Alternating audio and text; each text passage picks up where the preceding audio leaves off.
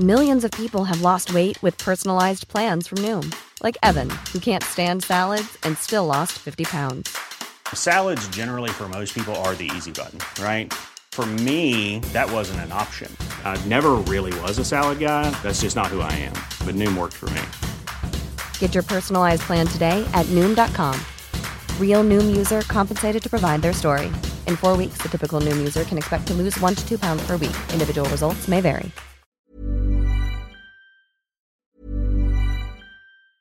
Hey, it's Ryan Reynolds, and I'm here with Keith, co star of my upcoming film, If, only in theaters, May 17th. Do you want to tell people the big news?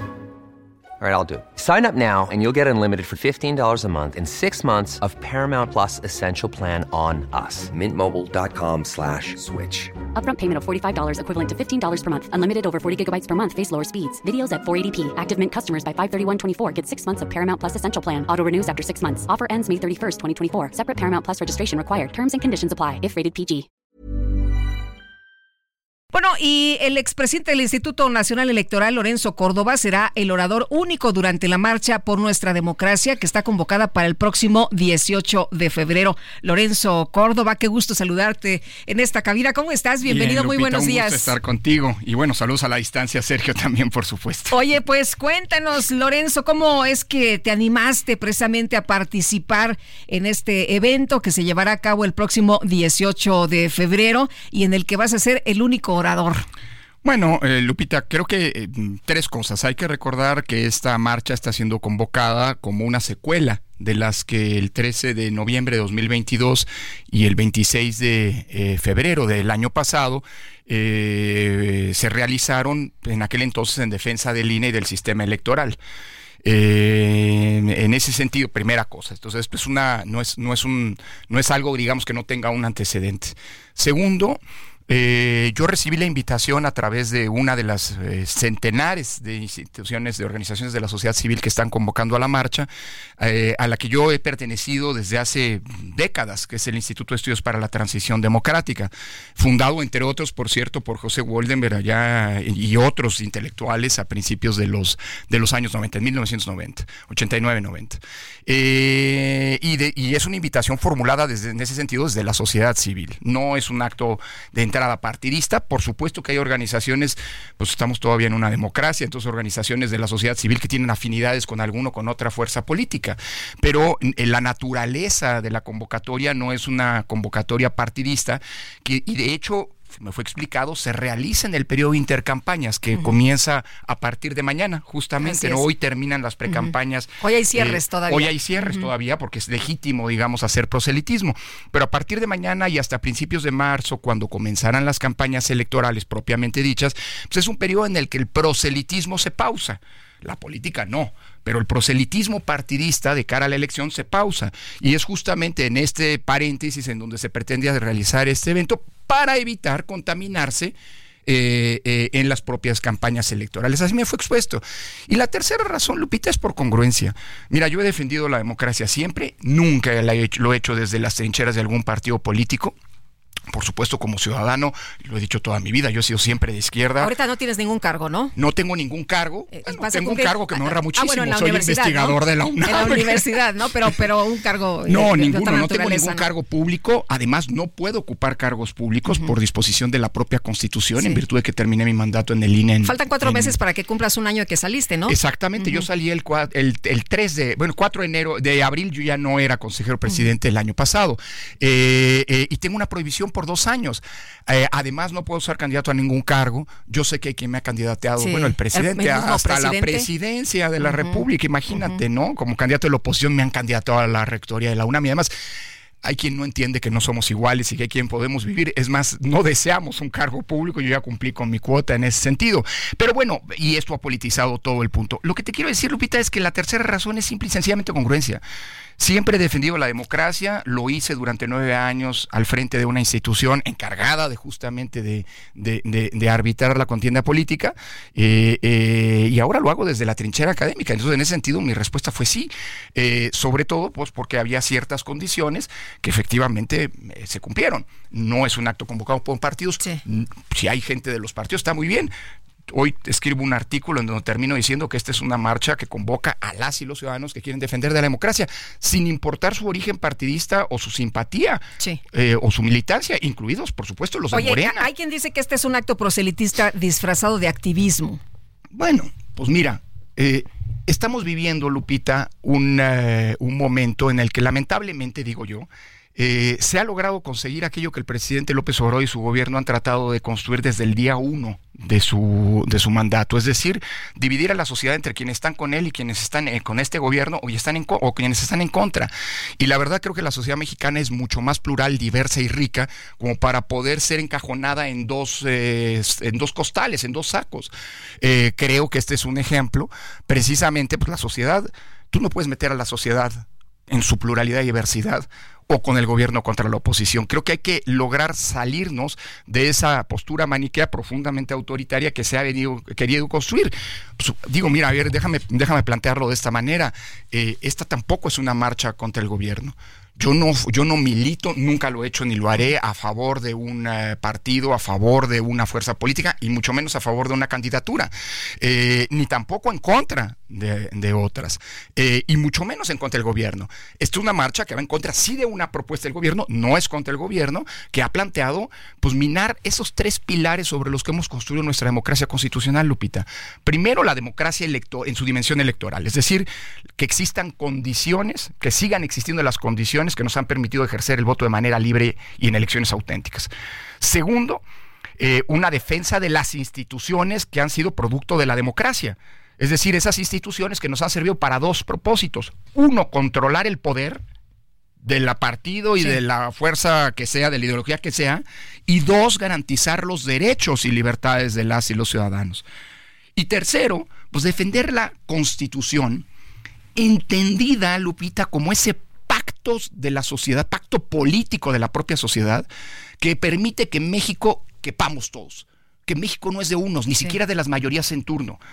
Eh, y desde ese punto de vista, la Constitución refleja el gran consenso político, no solamente el de la mayoría, sino ¿Pero el por qué decides participar en este momento previo a una elección tan importante como el 2 de junio de 2024, cuando hay señalamientos de que en realidad quieres apoyar a una candidata y a un movimiento político? Mira, Lupita, esos señalamientos han existido y van a seguir existiendo. Yo soy, no me tiro al piso, ¿eh? pero es, es obvio, lo puedes ver. Este, hay muchos ejemplos. Hay una persecución política, la hubo desde su momento, un acoso cuando éramos funcionarios públicos y lo sigue habiendo. Oye, Lupita, aparecíaste en los libros de texto junto a Hitler y a los peores genocidios de la historia. Digo, si eso no es persecución política, perdón, este, hay quien me decía que no seamos inocentes. Yo digo, no seamos inocentes. Es clarísimo que hay una. Se me acusó cuando entré a la UNAM. Cuando entré a la UNAM, que objeto de, menciones por parte del presidente e incluso de altos jerarcas del oficialismo. Y es decir, esas acusaciones van a existir siempre. Yo lo que digo es, a ver, este es un acto ciudadano. Si creen que el 19 de febrero yo voy a estar apoyando una candidatura, alguna, eso se equivocan. Nunca lo he hecho y no lo voy a hacer. Creo que tengo una responsabilidad como expresidente del INE que voy a seguir cumpliendo. Por lo demás, Lupita, perdón, que digan lo que digan, hay que seguir luchando para que no te encasillen en el sentido de que si no estás con alguien, no significa que estés en su contra. Y eso es bien distinto. Oye, eh, nos decías que está ya prácticamente el periodo de intercampañas y tú nos decías, bueno, ahí no se viola la ley, pero también hay quien señala que pues se viola la ley porque pues eh, están ya en este periodo de reflexión donde no hacen nada, donde son eh, algunas semanas en las que pues todavía se están acomodando los, los candidatos, bueno, precandidatos, ¿no? Bueno, a ver, Lupita, no es un periodo de reflexión. El periodo de reflexión va a ocurrir tres días antes de la elección, lo que se conoce como el periodo de veda, cuando todo el proselitismo se interrumpe y cualquier tipo de activismo de toda naturaleza. Es decir, ese es un momento, por ejemplo, en donde el INE asume la administración de la totalidad de los spots en radio y televisión precisamente porque el proselitismo se para. Este es un periodo para que el INE fiscalice a las precampañas y para que se revisen las, las cualidades de, los, eh, de las precandidaturas y eventualmente se procesen las inconformidades. Sí se pausa el proselitismo, pero los partidos políticos pueden seguir haciendo, por ejemplo, spots genéricos. Ahora, esto pues no es una, digo, si hay alguien que hace proselitismo, incluso en la marcha del 18 de febrero, pues será denunciado y con justa razón el INE tendrá que sancionarlo, porque lo que está prohibido es el proselitismo. Por eso una de las condiciones que yo puse para aceptar a los organizadores fue justamente que los partidos políticos, si quieren asistir sus simpatizantes y militantes, están en su derecho, nada más faltaba, pero que no se convierta eso en un acto de proselitismo político. Por lo pronto, a mí que me han encargado la responsabilidad y el privilegio de darle voz a quienes saldremos ese día a la calle y plantear cuáles son los objetivos de esta marcha, pues por supuesto que lo que van a tener es una defensa de esos tres pilares de la democracia que mencionaba y no una arenga política. Pues, o sea, no estás construyendo tu candidatura con eh, vistas al 2030. ¿Te parece bien si nos quedamos con esto y regresamos en un momento más? Aunque no necesito reflexionar en la pausa. ¿eh? Lorenzo, eh, te decía yo, si estás construyendo tu candidatura rumbo al 2030, como se ha señalado a partir precisamente de tu participación en el próximo, la próxima marcha como orador el 18 de febrero. Cuéntanos. A ver, la respuesta es muy sencilla y es monosilábica no. Eh, y me gusta, pero la, déjame aderezarla. Sí, sí. Este, no, por varias razones. Primera, ahora sí que perdóname que, eh, eh, que esté utilizando expresiones que no son. No porque no somos iguales. Hay, vemos muchos que podemos vivir sin un cargo público y que no tenemos ningún interés político. Y para quienes la defensa de la democracia no tiene, tiene es un propósito en sí mismo, no un medio para llegar a algún lado. Eh, también me gusta decir que la única boleta en la que va a aparecer mi nombre es en las de las calificaciones de mis alumnos en la UNAM. Así que no se preocupen, sé que hay un temor en ese sentido. No, hay quienes seguiremos desde las trincheras en las que nos toque, que no son las trincheras partidistas, que no es la trinchera electoral, pues defendiendo esta construcción colectiva que nos ha costado tanto eh, alcanzar y que es la que ha permitido, por cierto, que todos los que nos han gobernado hayan llegado al poder en los últimos 25 años. ¿no? Ahora, Lorenzo, eh, tú estás eh, en estos momentos ya listo para participar en este, eh, pues, en esta marcha como orador. Em, ¿Está en riesgo la democracia? En el mundo y en México sí. Estamos viviendo momentos de regresión autoritaria en prácticamente todos lados. ¿Quién hubiera pensado, bueno, ver la discusión en Estados Unidos? la democracia moderna nace allí ¿Quién hubiera pensado episodios como la toma del Capitolio el 6 de, el asalto al Capitolio el 6 de enero de 2021?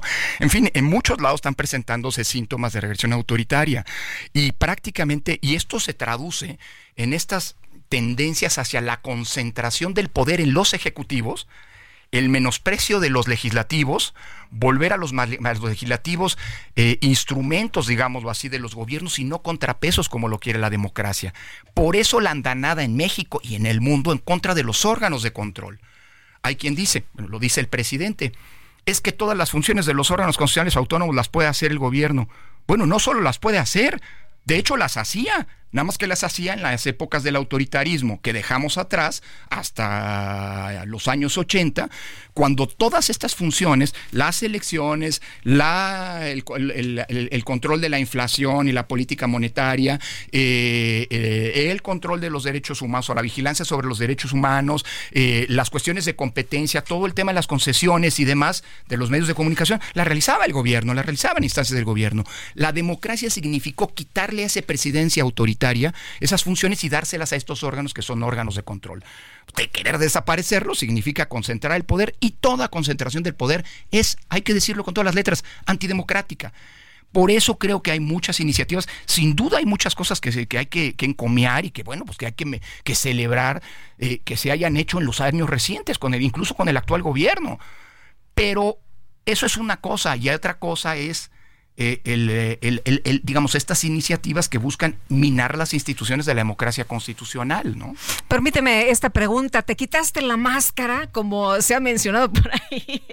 Este, eh, hasta te han dedicado algunos editoriales, ¿no? Sí, bueno, oye, nada más. Si eres, al aceptar el papel de, de vocero, así lo señalan, eh, de esta coalición, pues eh, que confirmas eh, la veracidad de algunos señalamientos que por años se hicieron de tu parcialidad y de tu faccionalismo al frente del Instituto Nacional Electoral. ¿Qué respondes? Porque es un buen momento, ¿no? Para hablar de estos temas antes de que vayas, pues, a esta marcha y antes de que des tu discurso. Bueno, creo que la, una muy buena respuesta la de ayer, justamente el presidente del del eh, Instituto de Estudios para la, para la Transición Democrática, Ricardo Becerra, cuando decía, fuera bueno, a ver, primero, fuera máscaras, ni que estuviéramos en una lucha. Yo no me enteré que estuviéramos en una lucha, en la lucha libre. Creo que la democracia, claro que implica confrontación de ideas, de posturas distintas, pero eso de la lucha se los dejo a los que quieren ver la política como en esa lógica fascista de amigo enemigo como si hubiera buenos y malos, como si hubiera eh, el pueblo bueno y los enemigos del pueblo. Eso sí, yo, con esa, en ese discurso demagógico y autoritario yo no entro. Primer punto. Segundo, y cito a Becerra, ¿fuera máscaras de qué? Oye, yo fui uno de los consejeros. Primero, porque todas las decisiones del INE son decisiones colegiadas. No hay una sola decisión que sea una decisión unipersonal, ni siquiera en manos del presidente. Todas las decisiones que tomó el INE durante nueve años y las que sigue tomando hoy son decisiones de un colegiado de 11 personas. Primer punto. O sea que todas las decisiones que tomaron no fueron de Córdoba. Tuve el privilegio de lograr construir consensos y cerca del 99 por 99, 99 y tantos por ciento de las votaciones, pues yo las acompañé. Es decir, yo estuve con la mayoría o con la unanimidad en muchos casos. Eh, pero todo ese primer punto, todas las decisiones son colegiadas. Segundo punto, entre esas decisiones que yo voté, a favor están otorgarle registro a Morena en 2014. Están haber tomado las decisiones que condujeron y que permitieron una elección impecable en 2018, en donde Andrés Manuel López Obrador tuvo una victoria contundente e irrefutable. Eh, tomé decisiones como, por ejemplo, negarle el registro a un partido que fue objeto de escarnio, que, a una organización que pretendía convertirse en partido, que fue objeto de escarnio y hasta de burla por parte del presidente de la República y del morenismo, que era el partido México Libre, o el que pretendía constituirse como México Libre eh, eh, en, eh, en, el año 2020. y además, pues me tocó ser el que coordinó los trabajos de organización de todas las elecciones todas, salvo la del Estado de México, porque ya me había ido, pero pues me tocó arrancar la organización, de todas las que ha ganado Morena en su historia. no ha habido una sola elección, salvo la del Estado de México, insisto, porque yo ya me había ido del INE, que, que haya ganado Morena y que no haya sido organizada por el INE que yo presidía. ¿Fuera máscaras de qué? Es más, en 2018 hubo quienes me acusaban por mi, la cercanía de mi padre con Andrés Manuel López Obrador por este que no bajamos desde línea a López Obrador. ¿Te acuerdas que aparecía mucho en los spots? Y toda la oposición, bueno, los, ante, los antagonistas, antagonistas decían, es que el INE está apoyando a López Quienes estaban en el poder en ese momento. Si no, lo bajamos es porque tenía derecho. Claro. Y aplicamos la ley. Eh, en el 2018, cuando tuve el roce con los empresarios diciéndole, oigan, tengan cuidado, me acusaron de obradorista. Esa es la historia. Entonces, fuera máscaras, mira, dejemos, yo diría, respondería a este periódico, que bueno, pues es una pena, este, pero no me voy a meter con los el periodismo, yo defiendo al periodismo, pero bueno, pues se ha convertido en un órgano de propaganda, me temo yo, este, eh, pero no me meto con ellos, eh, les dejo el privilegio de la descalificación y de la demagogia, dejemos justo de lado la demagogia, ¿no? Así no se construye democracia, pero bueno, la democracia es tan generosa que hasta permite este tipo de expresiones. Muy bien, pues Lorenzo Córdoba, muchas gracias por platicar con nosotros esta mañana. Y te diría, Lupita, y por eso hay que defenderla, ¿eh? Porque, eso, porque todos tenemos la libertad incluso de hacer demagogia dentro de la democracia. Y por eso hay que marchar el 18 de febrero. Pues nos quedamos con esto, si te parece bien. Y el 18 estaremos atentos de esta movilización y de tu discurso, por supuesto. Muchas gracias. Muchísimas gracias. Sí, encantado. Saludos a Sergio. Gracias. Es Lorenzo Córdoba, expresidente del Instituto Nacional Electoral.